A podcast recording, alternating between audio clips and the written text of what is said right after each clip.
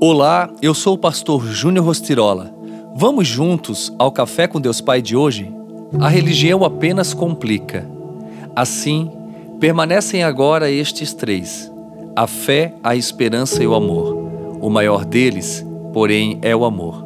1 Coríntios 13, 13. Você tem fé? Em quem?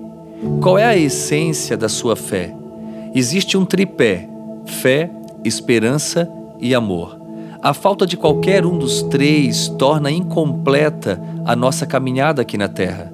Você já parou para pensar que pode estar depositando a sua fé em coisas erradas? Às vezes, você faz isso com a melhor das intenções, porque a religião é sobre você, sobre boas obras, sua piedade e seu esforço. Ao passo que o Evangelho é sobre o amor de Deus, é a sua graça ao nos entregar Jesus. Então, compreenda que ou você deposita sua fé em Jesus ou na religião, porque as duas coisas são distintas e Jesus sempre estará na contramão dos religiosos. Jesus chamou os líderes religiosos e mestres de seu tempo na terra de raça de víboras, serpentes, de hipócritas, guias cegos. Muito além de cumprir uma lista de dogmas, Jesus espera que sejamos seus seguidores.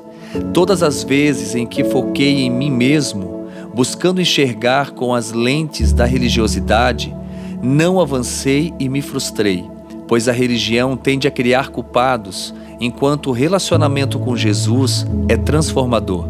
Ele transforma o pecador arrependido em alguém que vive as verdades do reino.